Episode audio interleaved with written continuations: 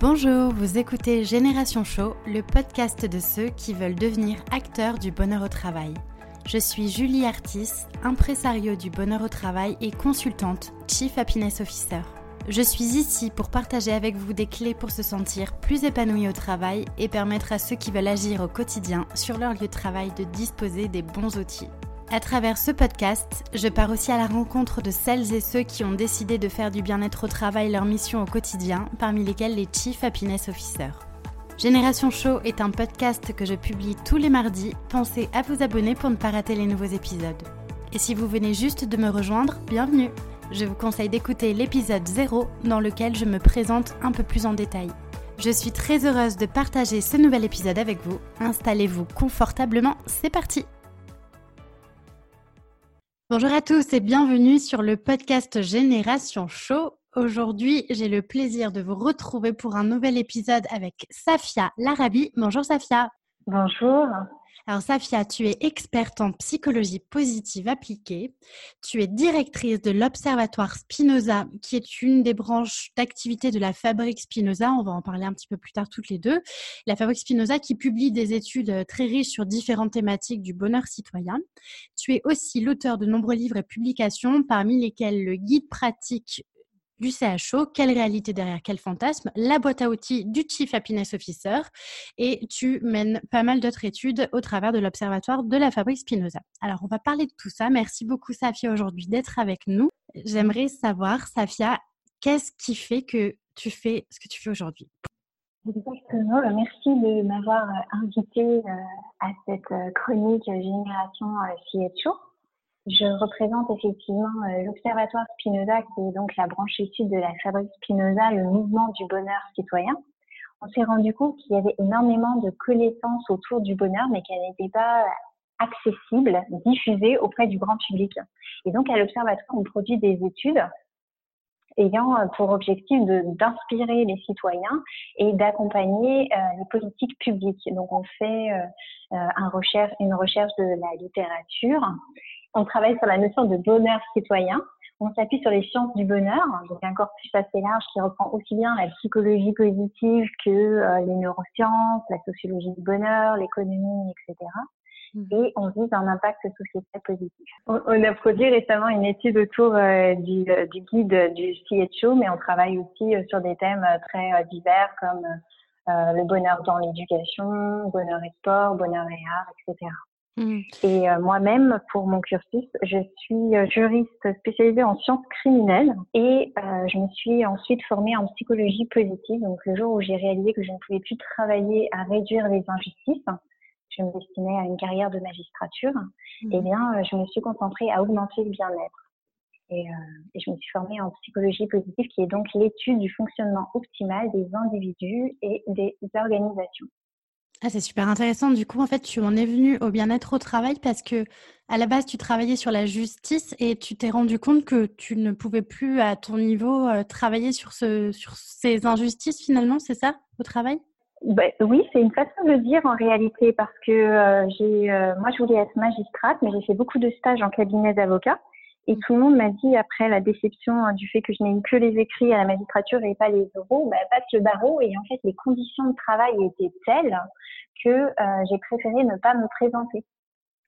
Parce que effectivement, les, les, juristes et les avocats ont un rythme de travail vraiment difficile à vivre en termes de management, en termes de recherche de clients qui influent directement sur la rémunération, en termes de l'organisation même du travail. Et on s'est rendu, et aujourd'hui, si on applique les différents déterminants, eh on se rend compte qu'effectivement, c'est pas vraiment le secteur où ils sont euh, le plus heureux. Qu'est-ce qui t'a donné vraiment envie de t'intéresser au bien-être au travail? Parce que du coup, tu t'es spécialisé vraiment en psychologie positive, c'est ça? C'est ça ton, ton chemin, ton parcours oui, un petit peu? Oui, j'aime bien l'histoire de euh, Martin Seligman, qui est donc euh, le pionnier en la matière de la psychologie positive et qui raconte qu'un jour euh, qu'il se rendait à une conférence, et eh bien, il se trouvait dans un avion avec un brillant homme d'affaires à côté de lui qui lui demande ce qu'il fait dans la vie. Donc, il lui répond qu'à cette époque-là, il travaille sur l'impuissance apprise, comment on est conditionné par ses expériences négatives passées. Et là, l'homme, euh, l'homme d'affaires qui travaille avec euh, des managers à la pointe euh, de l'innovation lui répond très bien. Et est-ce que tu as déjà pensé à l'autre côté de la médaille? Pourquoi certains remontent la pente, est-ce qu'on est capable de prévoir ceux qui renoncent pas? Hmm. Et euh, j'avoue que cette histoire m'a beaucoup marqué parce que du coup, ça fait aussi le lien avec les sciences criminelles. C'est le lien n'est pas forcément immédiat, mais il y a toujours un autre côté de la médaille et qu'est-ce qu'on peut faire pour valoriser ce côté des ressources positives. Et donc après ça, il a réorienté tout son travail autour euh, de la psychologie positive et de la naissance de la théorie des forces et des vertus. Donc justement pour euh, mettre en lumière les ressources positives, positives hein, capables de, de, faire une véritable euh, différence.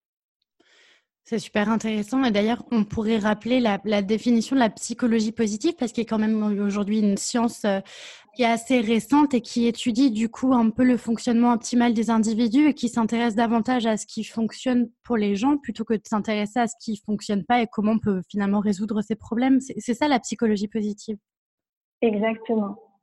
Exactement. C'est à distinguer de la pensée positive et de l'auto. Euh, euh, affirmation euh, positive dont on entend beaucoup parler et elle se concentre effectivement sur une véritable science, donc éprouvée par des interventions, par la rigueur académique et se concentrer sur les ressources positives, donc l'étude du fonctionnement optimal des individus et des organisations. Euh, concrètement, on travaille, ça travaille sur euh, l'impact des émotions, les, les, sources de motivation intrinsèques, l'engagement euh, dans une activité, le flow, tout, euh, comment rebondir après l'épreuve, etc. Donc en fait, c'est vrai que pour ceux qui s'intéressent à la psychologie positive, on peut y trouver un grand nombre de leviers euh, euh, sur lesquels on peut agir finalement pour se sentir plus heureux dans notre vie de façon globale en fait. Hein. C'est un petit peu. Un oui. Et alors du coup, donc tu t'es tu t'es reposé euh, pas mal sur ces travaux en psychologie positive pour travailler sur cette notion du bonheur au travail. Si je te demandais ta définition à toi du bonheur au travail, qu'est-ce que c'est? La être, euh, non, être heureux au travail, nous, on reprend la, la définition de l'OCDE qui s'appuie sur trois piliers. Qui est donc, euh, le premier, c'est euh, le, le, bonheur hédonique ou émotionnel. Donc, ça consiste à faire, à mettre en balance les différents affects pour s'assurer qu'on a plus d'émotions positives que de négatives. Donc, concrètement, c'est est-ce que j'ai du plaisir à aller travailler le matin, par exemple? Mhm. Le deuxième axe, c'est euh, le bonheur cognitif ou dit évaluatif. Donc là, je fais une évaluation par rapport à mes propres euh, objectifs. Est-ce que je suis satisfait dans mon travail? Donc je fais une balance entre les attentes et les attentes, les réalisations qui, qui en découlent. Et le troisième axe, c'est ce qu'on appelle le bonheur eudémonique ou aspirationnel, qui est donc une appréciation de la valeur positive du travail et de son propre potentiel d'accomplissement. Donc là, on touche à des notions comme l'engagement, le sens, l'appartenance, la réalisation. Et, euh, la question, ça serait, euh, est-ce que j'ai le sentiment de bien accomplir mon travail? Donc le bonheur au travail, c'est un, rassemblement de ces trois axes-là. Et aujourd'hui, on est capable aussi d'en identifier une douzaine de leviers. Qui sont euh, d'ailleurs, on a, on a, publié un guide à l'Observatoire à destination des euh, passeurs du bonheur euh, de travail qui s'intitule Les 12 leviers du bonheur au travail et qui est directement téléchargeable sur notre site internet. Et dans les 12 leviers, on a effectivement la rémunération, les perspectives de travail, le management, la gouvernance, le cadre, la sécurité, les relations les relations au temps, la relation humaine, et puis bien sûr l'équilibre de vie privée et vie, euh, professionnelle. Et on a la nature du travail et les questions éthiques. Ça montre bien les nombreux leviers sur lesquels on peut agir. Comme tu l'as justement dit, effectivement, pour ceux qui nous écoutent, euh, cette étude des 12 déterminants du bonheur au travail est disponible sur le site de la Fabrique Spinoza. Euh, donc, euh, ceux qui sont intéressés, je vous, je vous invite à, à, aller, aller, voir le, le document parce qu'il est très très riche et il donne vraiment des, des bonnes directions pour, pour lancer les premières, les premières étapes d'une démarche de, de bien-être au travail. Ouais. Dans, le, dans le cadre du coup de, de ton rôle de directrice de l'Observatoire Spinoza, hein, donc qui, qui, a pour but donc de, de faire des études par rapport au bonheur citoyen de façon générale, puisque comme tu l'as justement dit tout à l'heure, la Fabrique Spinoza, c'est un mouvement du bonheur citoyen ici en France. Tu as réalisé un guide qui s'appelle le guide pratique du CHO, quelle réalité derrière quel fantasme, euh, qui est super intéressant et du coup qui creuse ce rôle du Chief Happiness Officer. Alors j'aurais voulu que tu nous en parles un petit peu plus. Quelle est ta vision, toi, de ce métier? Eh bien, euh, le Chief Happiness Officer, euh, Effectivement, on a publié un titre sur qu'on a intitulé Quelle réalité derrière les fantasmes. Ma vision à moi, c'est vraiment très lié à cette note qui est qu'on a on a beaucoup de d'attentes, beaucoup de, de non-dits et de, de, fausses estimations sur euh, les Chief Happiness Officers, une forte incompréhension et qui est aussi euh, quelque peu alimentée par les médias. On les présente euh, souvent, alors moi j'ai vu troubadour d'open space, organisateur de tournois de baby shoot et d'apéro géants. Mmh destiné à acheter le bonheur à coup de frais Sagada. Enfin voilà, c'est des exemples que j'ai pu voir dans les différents euh, titres de la presse et qui ne portent, qui portent préjudice à cette fonction qui a été créée euh, dans le début des années 2000 dans la Silicon Valley et qui, euh, qui est vraiment au croisement de, des sciences du bonheur dont on a pu parler, aborder tout à l'heure. Mmh. C'est-à-dire que euh, le Chief Happiness Officer est le croisement même de, de, toute cette évolution où on est passé d'une vision plus défensive euh, du, du, travail avec euh, toute la législation autour des risques psychosociaux à quelque chose qui prend davantage en compte la qualité de vie au travail et à une vision carrément plus positive, centrée sur l'épanouissement des individus au travail. Mmh. Donc on sait aujourd'hui effectivement qu'il y a un lien fort entre l'épanouissement de l'individu et euh, sa performance euh, économique.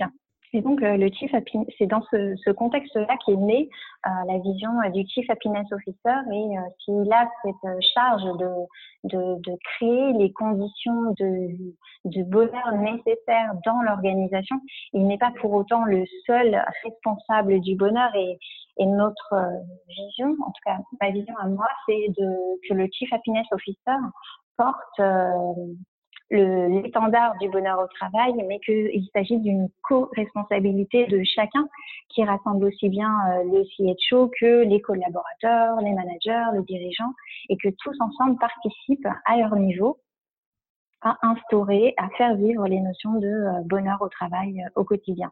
C'est super important que tu le précises parce que c'est vrai que on a tendance. Le Chief Happiness Officer, c'est vrai que le, on, on, appelle euh, ce rôle-là, voilà, porte ce nom. C'est que quand tu le traduis responsable du bonheur au travail, ça pourrait laisser entendre qu'il y a quelqu'un qui est responsable du bonheur au travail dans l'entreprise. Sauf que, bah, en fait, c'est pas du tout ça.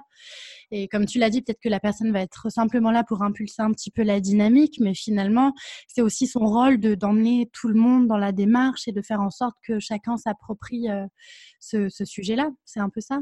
C'est exactement ce que tu dis et euh, dans euh, notre guide, donc on l'a conçu euh, en interne et ensuite on l'a partagé avec différents directeurs des ressources humaines à Paris et à Bordeaux principalement. Et on l'a alimenté de, de, ce genre de réflexion pratique et on s'est rendu compte que y a effectivement le titre même de la fonction qui porte à confusion. Mmh. et nombreux sont les CHO qui nous disent qu'ils ont un peu peur euh, du fait de cette euh, image négative qui est associée à ce nom-là, de s'en attribuer le titre. Hmm. Et, et, et, du coup apparaissent des ghosts CHO qui en assument les fonctions mais sans vouloir en prendre le nom et se posent la question effectivement, donc c'est ça qui a beaucoup été débattu lors des différents ateliers de, du titre même du CHO et de sa traduction française. Hmm. Donc en fait, de cette fonction, tout porte euh, à question, euh, à compris même à, à, compter par son... Par le nom, ouais, même. Mhm. c'est intéressant. Donc, on, on t'a carrément remonté qu'on avait peur de, de porter ce, ce nom-là par rapport à, à, la connotation un peu négative qu'il pouvait y avoir derrière le titre Chief Happiness Officer. Oui, euh, exactement. Ouais. Quel, regard euh, porte justement le, les, les, RH sur ce rôle-là? Est-ce que c'est vu un peu comme euh, il y a une perception un peu négative de ce rôle-là, comme quelqu'un qui euh, serait presque là pour remplacer le rôle des RH, ou c'est plus une complémentarité? Comment les RH perçoivent ce métier-là de CHO oui, effectivement. Euh, il y a une fonction de CHO qui est vraiment distincte de celle euh, des RH. C'est-à-dire, souvent, effectivement, les RH me disent non, mais ça, c'est déjà euh, notre travail. Sauf qu'en fait, ce n'est pas exactement le travail. Le CHO va se concentrer sur la notion du bonheur au travail et comment la mettre en application. Le DRH, il va avoir toutes sortes de fonctions spécifiques. Le CHO est plus transverse. centré vraiment sur, sur, sur tous ces enjeux de qualité de vie au travail. Mmh Et puis, un point donc voilà, il y a aussi toutes les tâches du RH qui sont vraiment hors zone de celles du CHO. Et notre vision, c'est un peu comme à l'époque, il y avait un, un directeur informatique et euh, aujourd'hui tout le monde travaille avec son ordinateur euh, portable et donc voilà c'est pas une fonction euh, centralisée sur une personne et on espère que bientôt la notion du bonheur au travail sera le sujet de tout un chacun. Mmh. Alors, tu as, au-delà de, de, ce guide pratique du coup que tu as, publié, euh, il y a également le, la boîte à outils du CHO qui a été euh, récemment publiée et euh, qui est aussi une contribution de d'autres acteurs très très dynamiques de la fabrique Spinoza. Est-ce que tu peux nous en parler un petit peu? Oui, la boîte à outils du Chief Happiness Officer a été créée donc par moi et Amélie Mott et Sylvain Boutet, qui sont tous les deux fondateurs de l'Académie Spinoza, qui donc offre justement euh, des formations spécifiques sur le bonheur au travail euh, à destination des, des, coachs et des managers pour justement mettre en lumière les, les, les fondamentaux et les différents outils.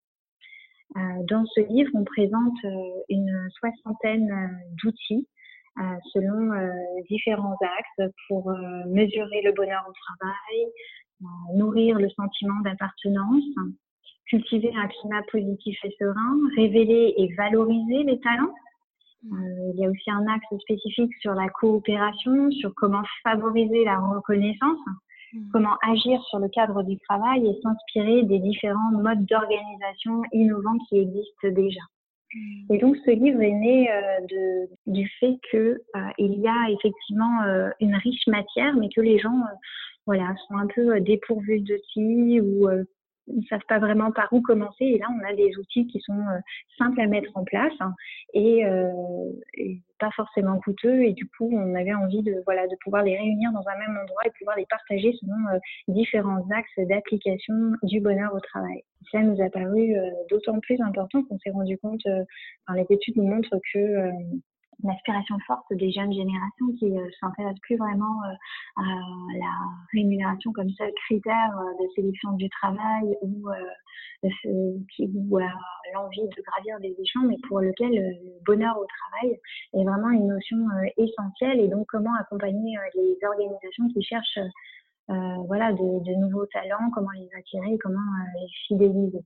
Et cette boîte à outils que vous avez publiée est vraiment très intéressante parce qu'elle euh, elle euh, met vraiment en exergue tous les différents leviers qu'on peut utiliser et c'est, ça sert vraiment de bonne base à, des personnes qui ont envie d'initier une démarche. Moi, je sais que je suis souvent en contact avec euh, des personnes qui me disent bon bah voilà, on voudrait commencer à, à, mettre un, faire un premier pas dans, dans, l'entreprise pour mettre en place une démarche. Des gens qui voudraient être CHO, mais le problème c'est que ils ne savent pas par quel bout commencer finalement, parce qu'il y a mmh. énormément de leviers sur lesquels, euh, des leviers qu'on peut actionner. Donc c'est vrai que cette boîte à outils donne vraiment de bonnes bases euh, sur euh, des choses simples qui peuvent être mises en place de façon plus ou moins rapide et qui peuvent aussi avoir des effets plus ou moins plus ou moins euh, pertinent. Donc c'est vrai que c'est moi je recommande cette boîte à outils à toutes les personnes qui veulent un peu initier les actions.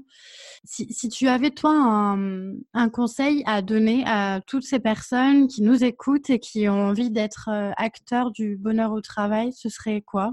Eh bien, que le bonheur au travail, euh, ça s'apprend. Voilà, je trouve que c'est à la fois simple et, et, et en même temps vaste. C'est-à-dire que ces boîtes à outils donnent des outils concrets pour permettre de les mettre en œuvre. On peut pas les, on ne demande pas à les réinventer. Il y a tellement de choses sur lesquelles on ne peut pas agir. Il y a des choses pour lesquelles on, on a aujourd'hui euh, une chance bien assise. On a des expériences d'entreprise, euh, des cas concrets qui nous montrent comment ça marche. Et on sait aujourd'hui que, euh, eh bien, euh, cultiver ses forces, nourrir un état d'esprit positif, pratiquer la gratitude ou, euh, ou, la pleine conscience, eh bien, c'est capable, euh, c'est un pouvoir fort pour améliorer à la fois le bien-être de l'individu et euh, la performance qu'il qui produit au sein de l'organisation.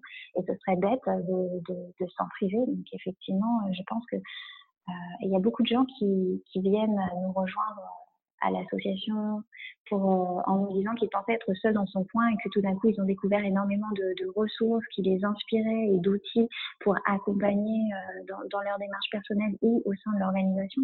Mmh. Et, euh, et, voilà, c'est un peu l'envie qui m'anime moi de, de partager ces connaissances avec le plus grand nombre.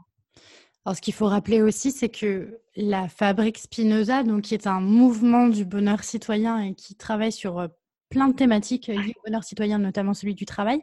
Et ceux qui veulent commencer à devenir acteurs de ce sujet-là dans leur organisation, vous avez la possibilité de rejoindre la fabrique dans n'importe quelle ville presque que vous êtes en France et de trouver une communauté qui est super dynamique et qui permet de se soutenir pour justement, comme tu l'as dit, se sentir moins seul et mener, euh, mener des actions euh, plus ou moins collectivement. Donc c'est vrai qu'il y a dans la fabrique Spinoza, il y a aussi cette force du collectif qui est, qui est super présente. Oui, à la fois la force du collectif et la force des, des, des sciences, du bonheur, du partage. Et, mmh. et euh, ouais.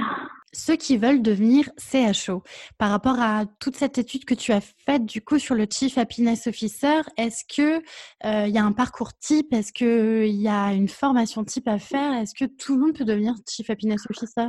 Eh bien, euh, donc le guide, comment il a été conçu, il y a une partie euh, mise en contexte, d'explication de de la naissance de, de, cette fonction au cœur des enjeux sur le bonheur au travail. Mhm. Et après, effectivement, on a créé une partie euh, de, de profil de CHO qui met en valeur les compétences euh, phares et les différents profils. Il va y avoir, on a ainsi distingué euh, quatre orientations majeures de, de la, la, posture de, de, de cette fonction, mhm. qui est une centrée sur un axe convivialité, celle qu'on connaît euh, le mieux aujourd'hui euh, dans, euh, dans les médias. Ensuite, il y en a une plus centrée sur la communication, puis sur les ressources humaines et enfin sur l'organisation. Donc ça, c'est les quatre axes majeurs de, de, de la fonction. Mmh. Et ensuite, donc on a, on a, dessiné une fiche type pour chacun de ces profils de CHO donc euh, avoir dans, dans, le guide euh, en libre téléchargement. Et après, on a une partie du qu'on a appelé le, le, CHO en pratique, où là, on a euh, toute une liste des, des freins qui nous sont fréquemment mentionnés et les risques de dérive possibles et les moyens d'y remédier. Et on a toute une série de recommandations pour mettre en place euh, le Chief Happiness euh, Officer de manière euh, optimale au sein même de son organisation avec des conseils pratiques et positifs mmh. pour un, un positionnement optimal. Donc, effectivement, on a aujourd'hui des ressources en ce sens. Hmm. C'est vrai qu'il n'y a, pas vraiment finalement de profil euh, type par rapport à ce métier de Chief Happiness Officer. Et d'ailleurs, vous avez assez bien formalisé euh, un semblant de profil parce que euh, finalement, c'est encore un métier qui reste un peu euh, voilà avec un contour assez flou. Et d'ailleurs parfois sur internet dans les offres d'emploi on trouve un petit peu tout et n'importe quoi dans le métier de chief happiness officer qui a, tendance à complètement euh, perturber désorienter finalement les personnes qui sont en recherche d'un poste comme ça. Et c'est vrai que vous avez le mérite d'avoir quand même cadré un petit peu le, le rôle et le profil de, de ce métier là donc c'est c'est vraiment top d'avoir en tout cas une première trame sur laquelle se baser. Ouais euh, il y en a combien aujourd'hui des Chief Happiness Officers en France? Est-ce que tu, l'as, vous avez référencé un petit peu tous les, tous les postes actifs à travers? Alors, ça, ça, fait, ça fait peut-être six mois qu'on a publié euh, l'étude. Et euh, on avait fait une étude statistique, mais alors via LinkedIn. Mmh. Et je crois qu'on comptait peut-être, je, je, il faudra vérifier les chiffres exacts, mais je crois que c'était 600 CHO euh, en France. D'accord, ok. Hmm. Quelque chose comme ça. Ouais. En plus, j'imagine qu'il y a énormément de, personnes dans les organisations qui ne portent pas forcément ce rôle-là, qui sont plus euh, bah, soit dans le difficile le office manager, ouais, donc et qui ont quand même ce rôle-là. Et donc, j'imagine que ça doit être difficile à évaluer euh, concrètement. Mmh. Ok, par rapport à l'avenir du CHO, moi, tu sais, ça me fait beaucoup penser euh, à l'époque au rôle de community manager où on disait finalement que euh, une personne qui était euh, payée à passer sa journée à travailler sur les réseaux sociaux, c'était complètement ridicule. Alors qu'aujourd'hui, community manager, enfin une, une entreprise qui n'a pas de stratégie réseaux sociaux, elle est complètement à côté de la plaque. Et du coup, ben, community manager, aujourd'hui, ça prend tout son sens. Et moi, je vois un peu ce métier-là de CHO comme ça dans, dans quelques années ou aujourd'hui on est encore en train de se poser des questions sur euh, le, vrai rôle et la vraie pertinence et pourtant c'est un véritable rôle stratégique dans l'entreprise. Tu confirmes ça? Ah oui, c'est une très jolie comparaison, effectivement. Et euh, c'est ce que je disais aussi tout à l'heure avec euh, le parallèle avec l'informatique et encore plus avec les réseaux sociaux. Et effectivement, on espère que bientôt, euh, chaque individu prendra en charge son propre bonheur et les conditions de le valoriser. Et on sent aussi qu'il y a un véritable appel à la transformation portée par ces, ces jeunes générations qui rejoignent le monde professionnel et qui imposent aux dirigeants à prendre davantage en compte euh, ce critère-là. Et les choses bougent euh, de plus en plus rapidement, j'ai l'impression, et, euh, j'ai bon espoir que d'ici quelques années, nous serons tous en charge de notre propre bonheur au travail. Mmh, nous sommes tous notre propre type happiness au finalement. C'est un peu Exactement. Oui. En tout cas, le, tout, tout, tout, ce qui est réalisé actuellement par la fabrique Spinoza euh, va dans ce sens. C'est vrai qu'aujourd'hui, on parle d'un mouvement du bonheur citoyen et le, la fabrique se met vraiment en ordre de bataille pour faire émerger le bonheur, euh, non seulement dans les organisations, mais dans, toutes, les, dans toutes les problématiques sociétales et politiques publiques, finalement. C'est un peu ça, les travaux de la fabrique Spinoza.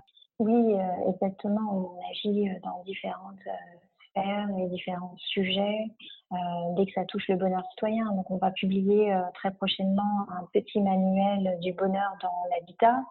Et euh, en ce moment, on est en train de porter une grande campagne autour du bonheur dans l'éducation, mmh. avec l'événement des ateliers du bonheur à l'école qui aura lieu le 9 juin à la mairie du 5e arrondissement de Paris. Ok. Et qui, donc, pareil que pour le bonheur au travail, nous dit qu'on a énormément de connaissances, mais euh, qu'est-ce que pourrait être l'école si, à côté des compétences académiques, on était capable de nourrir euh, les compétences d'épanouissement, de bonheur de l'enfant? Et donc, voilà, on travaille sur des ressources pour que, pour commencer dès le plus jeune âge à former, euh, à préparer, à, à sensibiliser euh, et à rendre acteur euh, du bonheur dans l'éducation pour, pour que le, le euh, comment dit, le, le lien se fasse de manière d'autant plus intense et rapide une fois à l'âge adulte et au travail.